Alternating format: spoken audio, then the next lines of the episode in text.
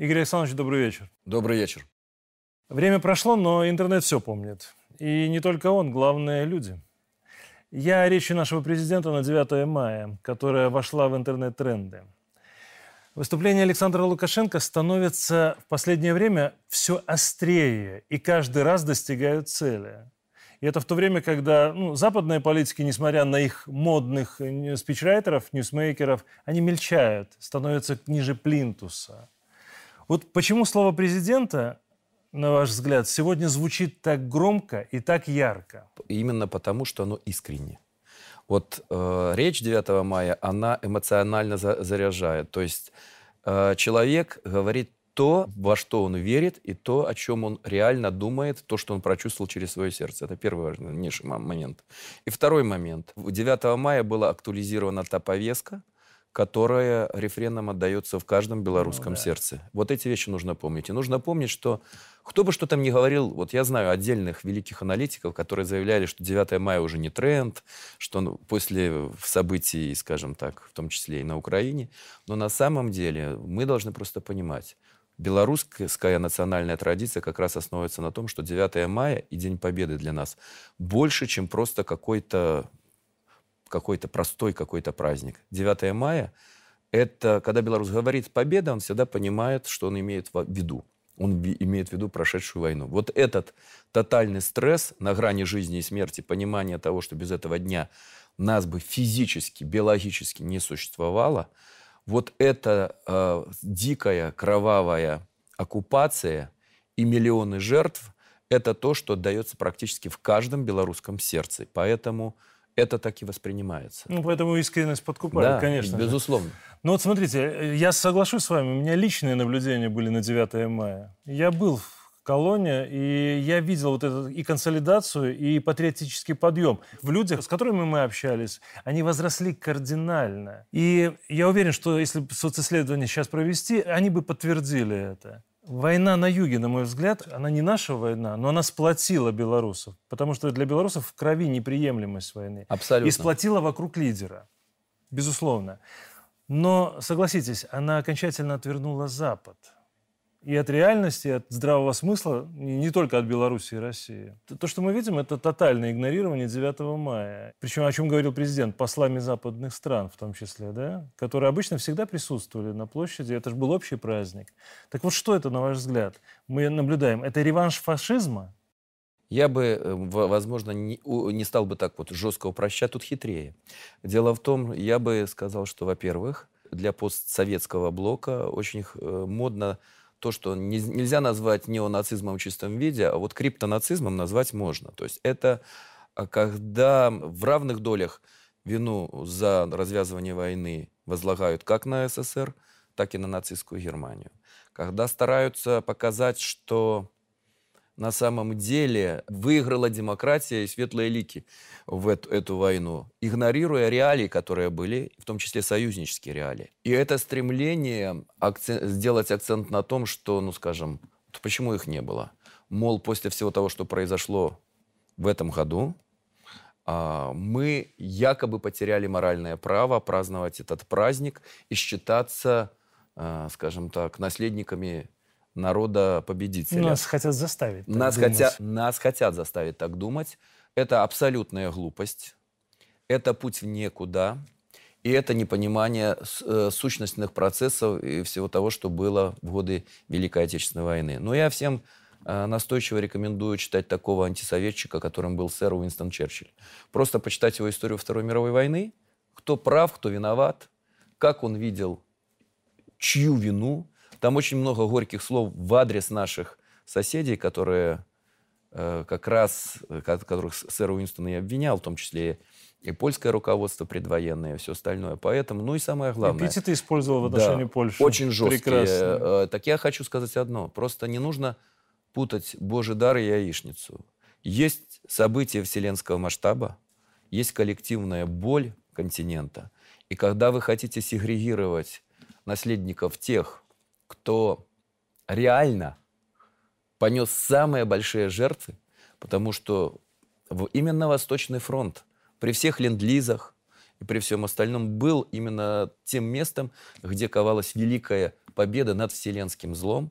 И когда вы в силу сиюминутной политической конъюнктуры а, от, отказываете в праве на этот праздник и отказывается в, в праве сопричастности к этому важнейшему событию не только европейской, но и мировой истории белорусам, я сейчас говорю в первую очередь mm-hmm. о себе, а, но это, конечно, выглядит, мягко говоря, дико, потому что э, именно мы умирали в годы оккупации, на минуточку, нота Бенни, самые большие жертвы мирного населения, самые большие потери, никто так не пострадал, и это признается в историографии всеми, кто знает эту проблему, больше, чем белорусский народ, чем белорусская нация. И нигде не было, с другой стороны, такого минимального количества предателей, как в нашей стране.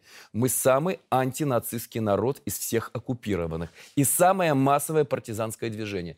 Если это не понимать, э, то, ну и опять же, вот такие вот вещи, демонстрации таких, это оскорбление не просто политической элиты страны, не нашего истеблишмента, не президента. Это плевок в душу всего народа. Им, они просто не понимают белорусской ментальности. Есть вещи, которые нельзя трогать. И именно поэтому так зашла речь президента, если уже возвращаться к первому вашему вопросу. Александр, но дело в том, что, понимаете, если люди не чтят собственных политиков, вы правильно Черчилля вспомнили, но ведь они не помнят ни его высказывания, они не интересуются тем, как он, относясь к России как к государству, которое бы он хотел уничтожить... Большевистской. Он, большевистской, да, совершенно верно. Он э, действительно уважал уважал советский народ, как бы то ни было, и ну, уважал Уинстон, его качество. У сэра Уинстона Черчилля была фраза, в том числе, которую не любят цитировать о Сталине, что он принял Советский Союз с Сахой, угу. а оставил его сверхдержавой с ядерным да, оружием. оружием. Я да. немножко перефразирую, Все правильно. но да, смысл такой этой фразы. Хорошо. Вот смотрите, было еще одно знаковое событие за последнее время. Выступление президента на площади герба и флага. И там он эмоционально затронул еще одну тему. Как нас пытались лишить еще а, одного центра силы. Наших уникальных, уникальных, я подчеркиваю, госсимволов. Как пытались навязать погоню, которая ассоциируется с Литвой, БЧБ, калька с польского флага добавлена еще одна полоса. И я бы добавил еще, наверное, «Могутный Боже» в эту череду, да, вместо гимна. Ведь реально же мы увидели в 2020 году. Вы преподаватель, не только депутат, но и преподаватель. Мы смешники, да, и телевизионщик. Где мы с вами не доработали, Почему часть общества качнулась на этих вопросах? Ответ очень прост. А, глупое страусиновое замалчивание на уровне учебников и учебных пособий проблемы предательства, коллаборации, а также использование этих символов как знаков беды в, в процессе 41-45 годов, 41-44, даже 41-45 все-таки, потому что бригада СС «Беларусь» э, формировалась уже за периметром страны э, из тех, кто смог убежать. Я к чему? мы должны смело и честно рассказывать в том числе историю символики. Ну, в первую очередь честно, а, наверное. Честно, да. понимаете, когда среди моих коллег, которые пишут учебники, в том числе по Отечественной войне, сегодня пишут, не находит живого отзыва посыл президента об обновлении этой концепции. Когда люди заявляют, я говорю, почему, да, вот я вот рецензировал один, mm-hmm. говорю, а почему здесь нету о преступлениях коллаборационистов?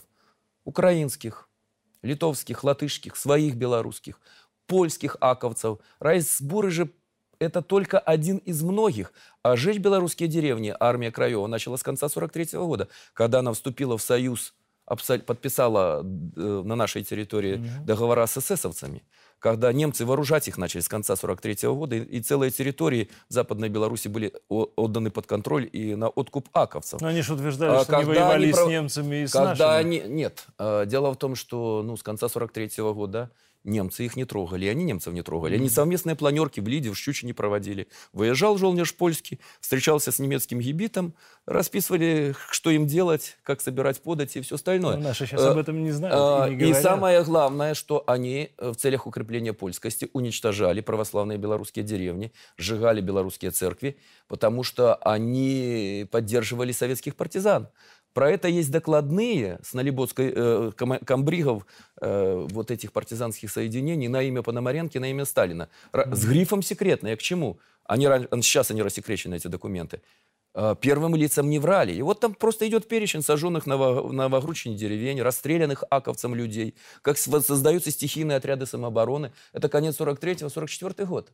Мы про это все не писали. Мы боялись обидеть соседей. Ну, мы написали об этом на протяжении всех э, лет после Великой Да, поэтому, поэтому эти вещи нужно четко показывать. И когда человек будет знать, что, скажем, все песни вот эти Натальи Арсеньевой и все гимны – это маршевые песни, которые она писала на заказ для 13-го белорусского батальона СД, для других коллаборационистских формирований.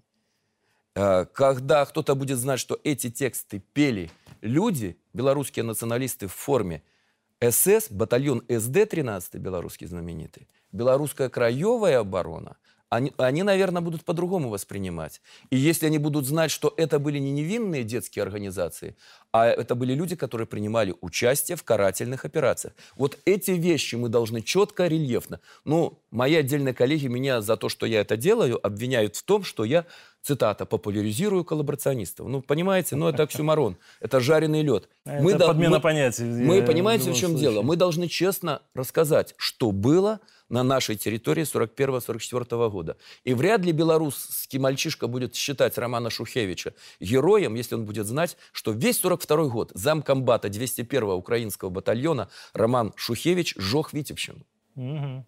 И уничтожил там 3000 человек со своими бойцами. Равно как и будет знать, что, 118, что основу 118-го украинского батальона, жегшего Хатынь, составлял Буковинский курень. Под, э, это другое течение украинских националистов, которыми командовал э, Мельник. Они там с Бандерой разошлись, раскололась эта организация. И, а еще, когда он будет знать, что последний убийца Хатыни, Катрюк, который спокойно умер на 95-м или на 94-м году, в 2015 году в Канаде, в 2013 году стал почетным гражданином Черновцов, и тогда же был отлит памятник героям Буковинского куреня, которые уничтожали Хатынь, и не только Хатынь, то, наверное, он будет по-другому воспринимать какие-то вещи, которые мы будем говорить Ну, официально, говорить, и не э, будет их воспринимать как пропаганду. Игорь. Поэтому необходимо дорабатывать на уровне учебников, Вот. учебных пособий, четко, ясно, лаконично объяснять эти вещи. И рассказывать одну важную фундаментальную вещь. Мы не страна полицаев. У нас коллаборационистов, предателей, которые с оружием в руках стали на немецкую сторону, было э, наиболее взвешенная э, цифра, которая 20 тысяч. Им противостояло 374 тысячи партизан и подпольщиков. 374. И миллион триста тысяч на фронтах. Ну, для сравнения, да, латышских стрелков, которые воевали против А. э, советской власти, было столько же, сколько и на фронтах. Да, поэтому, Ну, это для сравнения. скажем так, в Латвии добровольно на сторону немцев пошло 150 тысяч. Хорошо, Игорь Александрович, соглашусь с вашим посылом абсолютно. 17 сентября для меня это уже большой шаг в правильном направлении, когда мы начали праздновать с прошлого года. Абсолютно. Согласен. немножко расширим, да? Мы все гордимся мерчем первого. И с удовольствием покупаем и носим и майки, и уже бейсболки, и толстовки, так называемые, да? Но после 20-го, после беспредела Запада, то, что творится эти два года, после войны на Украине, на мой взгляд, иные вопросы стали остры. Мировоззрение. Вот, да, и- смотрите, мерч первого есть, а когда будет мерч страны? Вот когда мы сможем объединить и мерчи первого, да, и угрозы, и опыт, и ценности наши, и сформулировать очень четко, коротко национальную идею, понятную для десятилетних, чтобы их мы не отдали, по крайней мере, Западу, как потеряли определенные поколения. Белорусское сердце, IT-технологий и никого впереди. Вот это, с моей точки зрения, концентрированная национальная идея на большую перспективу. Расшифровываю. Наши Ну, традиционные надо ценности, осмыслить, да, наши немного. традиционные ценности, наша наука, которая будет создавать горизонты нашего будущего, и мы будем определять свой мир, исходя из своей интеллектуальной потенции и своей мощи. Ну и мы должны стать белорусским тигром. Вот когда белорусская вышиванка и белорусский драник будет известно так же, как кимоно и суши, когда я за экспансию белорусской традиции, белорусской культуры, белорусских научных технологий. Вот это то, чем мы можем победить. Вот этим необходимо побеждать. На этом необходимо строить национальную идентичность. На этих вещах, понимании этих вещей, Понимание того, что когда-то сформулировали задолго до существования, еще в славян-проекте не было, древние римляне. Vita brevis, patria eterna. Жизнь короткая, родина вечная. Вот и на этом, на понимании того, что страна твоих смыслов, страна твоего успеха, страна, где ты себя реализуешь полностью, при этом можешь себе, можешь себе позволить э, смотреть через иллюминатор самолета или еще через что-нибудь на все остальные страны. Это твоя страна, которая тебе дает уникальные возможности. И я хочу сказать, вот я просто смотрю, вот моему сыну 20-й год, да, и, ну, я же коммуницирую с ним, он со своими сверстниками. Так вот, они вот разговаривали о перспективах, скажем, роста, развития между собой в своей среде, там, без всяких там камер, без всего. И они пришли к одному выводу, что для перспектив роста и развития Беларусь законодательство наше mm-hmm. дает куда более возможностей для быстрого роста и развития, чем Западная Европа. В Западной Европе ты будешь только середнячком и клерком. Здесь ты можешь рвать горизонт. Вот эти вещи нужно объяснять. Это нужно показывать. И наша Конституция, наше законодательство эти э, вещи позволяет. Я просто напомню, некоторые не понимают, что когда они говорят, что Беларусь какой-то там заповедник пещерный или еще что-нибудь, 64% это мелкий, средний и прочий бизнес. Угу. ИП и все остальное. Это совсем другая... Вот вся та архитектура страны, которая находит отражение в диком количестве иномарок не только в столице, а вся страна, которую мы сейчас видим, это пример того, что объективно Беларусь единственная из всех постсоветских республик, которая совершила национальный прорыв и совершила национальную модернизацию, которая поменяла социум. Отсюда и другие проблематичные вещи.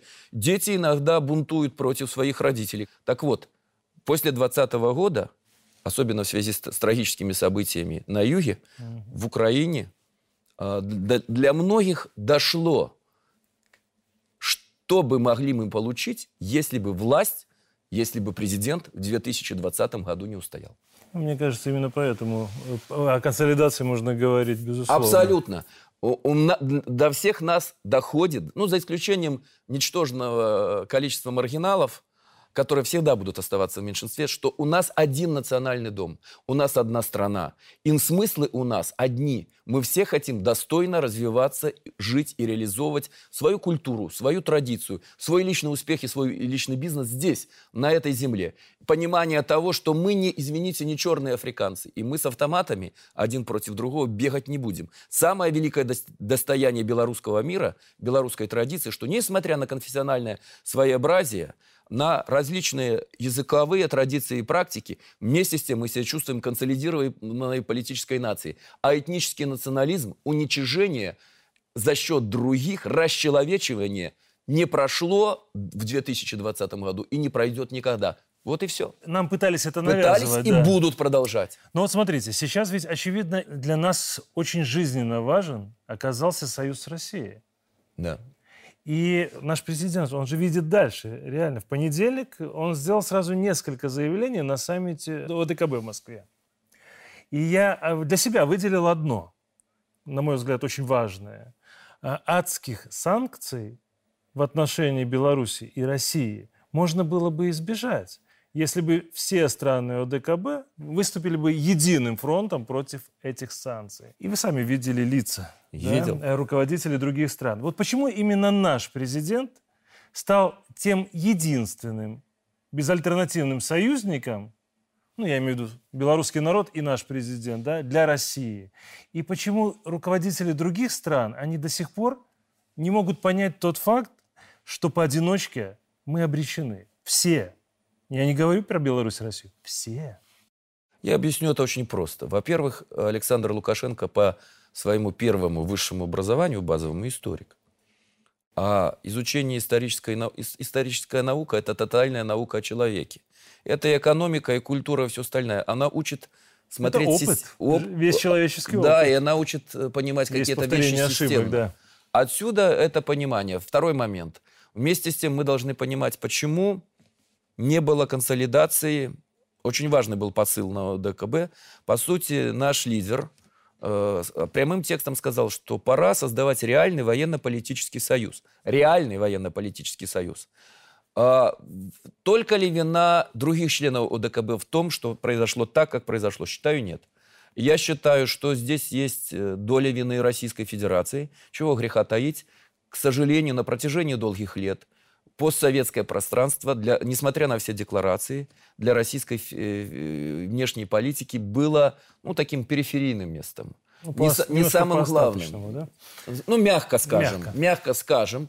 Это ну, мы можем вспомнить и определенные вещи, вот недопонимание белорусской позиции нашим ближ, ближайшим со, соседам. Так вот, я считаю, что сейчас нужно провести всем работу над ошибками. Я считаю, что российская дипломатия должна сконцентрироваться на этом фронте работы с ближайшими союзниками, с ОДКБ. С другой стороны, ну и союзники должны понимать э, что важность э, реальной, согла, реального согласования каких-то важнейших базовых э, идей национальных интересов, которые есть у каждого. Потому что, э, ну, чего греха-то, и с другой стороны, многие из союзников Россию всегда использовали и трактовали только инструментально. То есть, когда это было, mm-hmm. вдруг надо подстраховаться, еще что-нибудь в результате своих политических каких-то кампаний и все остальное. Мы должны просто понять, что, первое, э, к сожалению, линии разлома умножаются на сегодняшний день. Значит ли, что они будут всегда? Конечно, нет. Но первое, что мы должны сделать, мы должны на абсолютно понятной системе ценностей, на понятных аксиологических принципах э, выработать общую внешнеполитическую повестку для всех. Это то, о чем говорил президент. Это то, что он показывал, ну, Евросоюз показывает, что такое настоящая блоковая солидарность. Мы должны вырабатывать эту блоковую солидарность. Но для этого мы должны четко понимать, в каком месте мы находимся, просчитывать все риски и понимать, что э, важно для нас всех. При этом самое главное, безусловно, потенциал Российской Федерации самый большой. Самый, э, самый колоссальный потенциал, как ни крути. Но вместе с тем, отдельным российским политикам, во-первых, нужно избавляться э, менторского тона. Менторского да. тона и, и говорить на равных с равными. Возможно, многих бы, в том числе этих кровавых событий, можно было бы избежать, если бы мы все-таки последовательно проводили принципы равенства. Вот это принцип равенства и справедливости, то, о чем говорит наш президент постоянства. Вот ОДКБ станет реально военно-политическим блоком, если мы проговорим эти моменты. Равенство, справедливость и национальная выгода каждого. Ну, национальные интересы, да. Нац... без, очередь. Ну, без этого не будет Опять союза. же, я сегодня часто буду цитировать э, Черчилля. Э, он любил повторять, что у государства нет друзей, а есть национальные интересы. Э, партнерский союз всегда силен национальными интересами, пониманием того, что выход с этого союза, уход за периметр означает крах твоей экономики, твоей территориальной целостности, твое, твое развитие на будущее. Мы как раз эти вещи отлично понимаем, и исходя из этих вещей мы и выстраиваем свою стратегию взаимоотношениям в том числе с самым нашим близким союзником, которым является Российская Федерация. Мы ведь и на этих принципах все 20 лет да. Мы пытались выстраивать отношения с Россией именно на, на принципах взаимной заинтересованности и равенства. Президент об этом говорил постоянно. И да. то, что только сейчас это начало приниматься нормально, слава богу, что начало. И мы видим уже результаты совершенно конкретные. Да. На Россию и Беларусь сегодня смотрит весь мир. Миллиарды людей. И многие уже потихоньку начинают прозревать и уставать от американской удавки. Ведь когда говорят, что против нас ополчился весь мир, нет, далеко не весь. Подавляющее большинство наоборот. И мы скоро совсем, я уверен в этом, увидим, как меняется мироустройство. Вот ОДКБ, понедельник. Ведь эта, эта тема обсуждалась. Мы в Казахстане доказали свою боеготовность. И успешно доказали. Вот все-таки. Организация способна, на ваш взгляд, стать противовесом НАТО? И есть ли шансы, что в АДКБ могут появиться новые страны, новые члены? Ну, в политике вообще ничего нельзя исключать. Это первый момент. А, я думаю, что такие шансы есть, что появятся новые члены ВДКБ. А, что касается для того, чтобы ОДКБ уравновешивала НАТО, да, и было ну, таким, что называется, где-то аналогом Варшавского договора mm-hmm. в прошлом, для этого нужно очень много сделать шагов. То, то есть иллюзий не должно быть, мгновенно это невозможно. И самое главное, это последовательная воля политических лидеров. Это консолидированная воля лидеров каждой из страны. Тем более, что у каждой из стран ОДКБ есть вызовы национальной безопасности, которые, давайте будем откровенны, поодиночке ни одна из этих стран решить не может. И я считаю, что вот этот стержневой момент должен организовывать, структурировать архитектуру, в том числе военного взаимодействия, в том числе оборонительных каких-то вещей. Потому что нужно расстаться с иллюзиями, которыми мы все тешились, особенно когда были молоды, что э, вот сейчас вот рухнул тоталитарный Советский Союз, прибегут, накормят, поделятся технологиями. Ничего этого не будет. Ну, у меня не Про... было таких иллюзий. Ну, не, у многих э, людей были такие, причем и у интеллектуалов были такие иллюзии. Этого не будет. Э, ну и за любую унификацию надо платить. И самое главное, позитивная эта унификация или нет. Я считаю, что на перспективу ОДКБ при консолидированной позиции элит всех стран такую функцию может и должно отыгрывать. Горький опыт, через который совсем... Я очень люблю Казахстан. У казахов были колоссальные иллюзии. То есть ну, позиционирование себя как Сингапур, все остальное, вроде бы открытая страна, и вдруг помним, что произошло. И помним позицию тех, кто должен был бы, по идее, ну, как солидаризоваться с казахской властью в первую очередь. Но вот этого не происходило. А, именно позиция Беларуси, позиция России, позиция всех союзников по ДКБ остановила вот тот кровавый путь, который был, мог быть уготован для этой великой страны.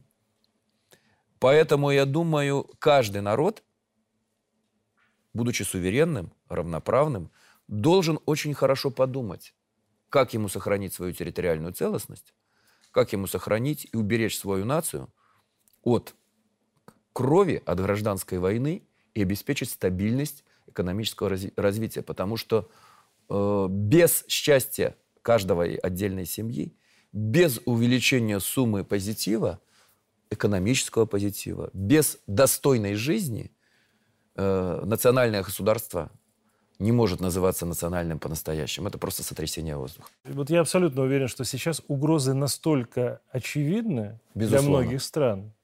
Про еще одну, как минимум, вот для Беларуси я хочу поговорить.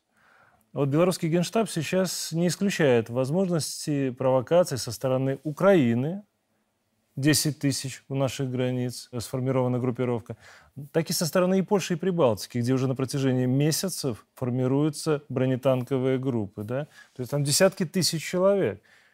И только слепой может этого не видеть или там делать вид, что ну, ничего страшного. Соседи, конечно, не выбирают, я понимаю это, но все-таки, э, почему разговор с нами, с позиции силы, это совсем не тот формат диалога, который будет конструктивен? Дело в том, что, опять же, я всем настойчиво рекомендую э, изучать историю последней войны. А я хочу объяснить одну черту национального характера белорусского, которую очень тонко подметил один из англосаксонских историков, сейчас выскочила фамилия из головы, который занимался как раз партизанским движением на территории Беларуси. И он сравнивал его с различными движениями сопротивления. Так вот, чем больше грубая военная сила, и чем больше э, она применялась оккупантами на территории Беларуси, тем больше ли страшные кровавые ответы они получали. Мы народ компромисса. У нас в генах вбито это прав и президент, да для этого не нужно. Среди белорусов никто не хочет войны. Вот это, вот это кровавое столкновение на юге все воспринимают как тотальное горе, понимая, что самые близкие люди сошлись в кровавой схватке между собой. Мы против войны. Мы не хотим войны. Мы народ компромиссов. А, но мы не рабы и никогда ими не были. Попытка сломать нас через колено – унизить всегда приводило к страшной реакции. Поверьте, загнанный в угол белорусский человек, я не знаю, более яростного бойца. Ну, вспомним, самые лучшие команды по муайтай, они белорусские. Самые лучшие бойцы, которые принимали участие в локальных кровавых конфликтах, не только в Афганистане, и в других местах, белорусские солдаты воевали, воевали как сено косили. Всегда ценились. Офицеры всегда а, так э, говорили. Как сено косили. Мы очень исполнительны. И если уже бьем в гвоздь, то добиваем его до конца. Поэтому я думаю, что с нами это не пройдет. Это в генах. Это передается. И никому бы я не советовал нарушать территориальную целостность нашей страны, моей страны. Ответ будет страшный. Ну и самый наш любимый ответ, даже когда сломлено сопротивление в силу превосходящих сил противника, это тотальная партизанская война. Война на уничтожение до последнего. И мы, жертвуя колоссально, всегда, по большому счету, выигрывали в этих войнах, в этих партизанских войнах. Поэтому я никому не советую – соваться на белорусскую территорию. Это первый момент. Ну и давайте чего греха таить. А, за спиной есть еще и союзник. Поэтому я, а, понимая всю, вот как президент сказал, когда мы были все на торжествах по поводу новой конституции, да, он сказал, что мы идем по очень тонкому льду. Мы действительно идем по очень тонкому льду. Любая провокация может спустить спусковой курок. Угу. Но Беларусь последовательно подчеркивает, что мы не собираемся участвовать ни в каких военных конфликтах. Единственное, что заставит белорусский народ, белорусских солдат и белорусскую армию воевать, это, конечно, в случае, если кто-то посягнет на нашу территорию, на нашу страну, э, и мы будем вынуждены отвечать.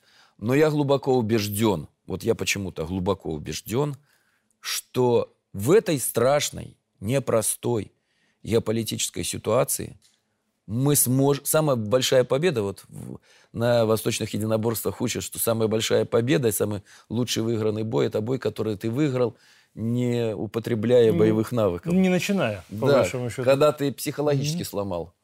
Вот я думаю, мы, мы эту игру и вот этот шантаж на нервах, эти пляски на лезвии ножа, или на лезвие топора мы выиграем. Я глубоко убежден в мудрости нашего народа, и я глубоко убежден, что наши соседи понимают, что ответ будет страшным. Игорь Александрович, ну, я понимаю, мы же не идеалисты, да? Да нет. И мы понятно, ре... что в одиночку победить НАТО мы не сможем. Естественно. Не по количеству, скажем так, в первую очередь, да, не по ресурсам. Но вопрос президента, да, э, который он задал, а какой будет война, не дай бог, в Беларуси, если она произойдет? Вот как лично вы ответите на этот вопрос? И почему мы обязаны быть способными нанести неприемлемый ущерб врагу? Из логики вашего предыдущего ответа, да, я это понимаю, что главное – показать силу. Да. Да. То есть без войны. Без войны без войны. Но если, то есть я считаю, что в любом случае, э, ну вот если уже говорить так, я считаю, что любой, даже самый отвратительный мир лучше, чем какие-то победоносные вопли и крики. Но что касается того, что сказал президент, когда э, общался с э, Генштабом, в наших условиях, с учетом нашей территории и всех остальных местах, ну, ну, с учетом того, что, как выглядит наша природа и все остальное, естественно, что большое очень значение будут иметь не только вооруженные силы страны непосредственно, но и резерв, и территориальные войска. Ну, Партизанская война э, врагу будет гарантирована в любом случае. В любом случае враг должен понимать, что находясь в Варшаве, находясь в Вильнюсе, там, в Риге, да, что у нас есть и средства доставки, и возможности обеспечить. То есть у нас есть потенциал, который способен действительно не просто причинить беспокойство, а нанести огромные потери врагу, даже не вступая в непосредственное Тут есть еще один очень важный момент, который они отлично понимают, который понимают все.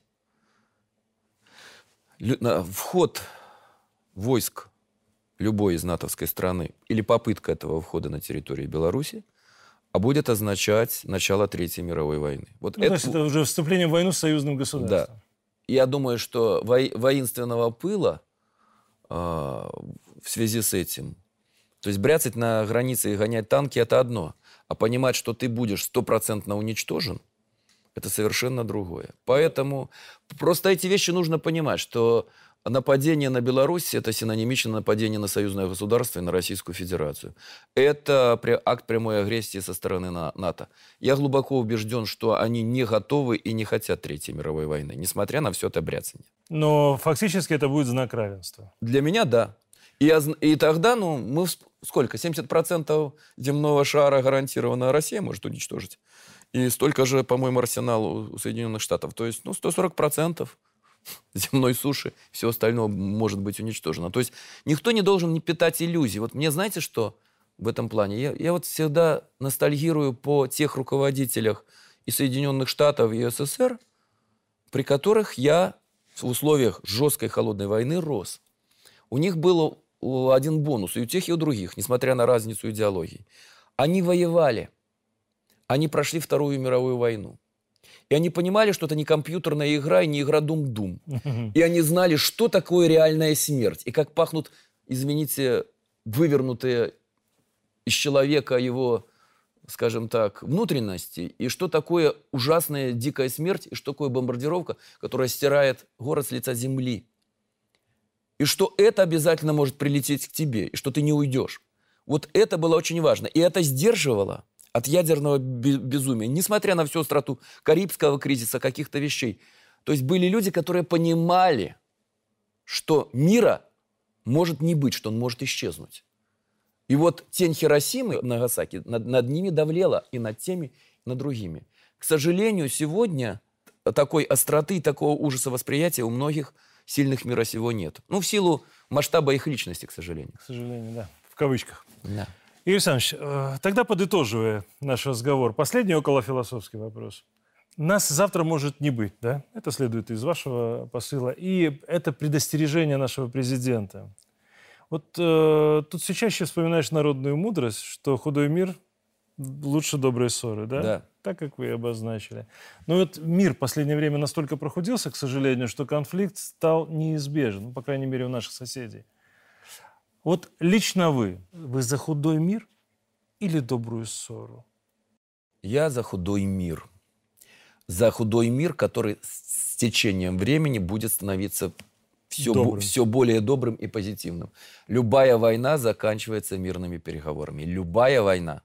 И я глубоко убежден, что этот региональный конфликт, который наблюдаем за периметром своих границ, который очень опасен для нас. Понимаете, вот я такую аллегорию. Это вот когда один не, не какой-нибудь не очень умный человек поджигает на своем участке сухую траву, и она потом летит на соседние дачи, да?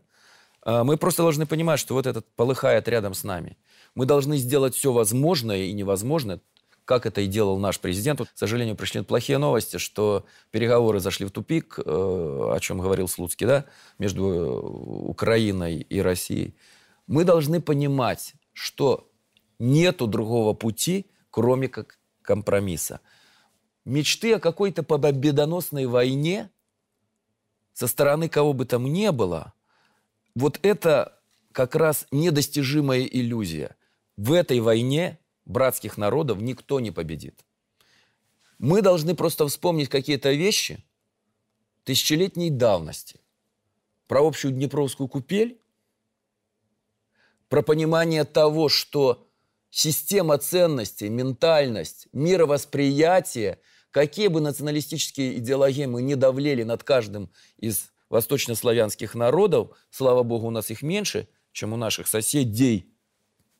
Но вместе с тем мы, ближе нас никого нет. И это первый момент. И второй важнейший момент – мы должны помнить, что мы восточноевропейские народы. Мы не западноевропейские, но мы восточноевропейские. Мы не азиаты, не орда, ну, это я в уничижительных. Система ценностей у нас одна, и мы ее сохраняем. И мы должны помнить, что Беларусь сохраняет ту систему ценностей, те матрицы, которые впервые были проговорены на Днепровском берегу. Это важнейшее. Ну, Что касается России, ну, тоже не исключение, как у Блока. Россия сфинкс, ликуя, скорбя и обливаясь черной кровью, она глядит, глядит в тебя то с ненавистью, то с любовью.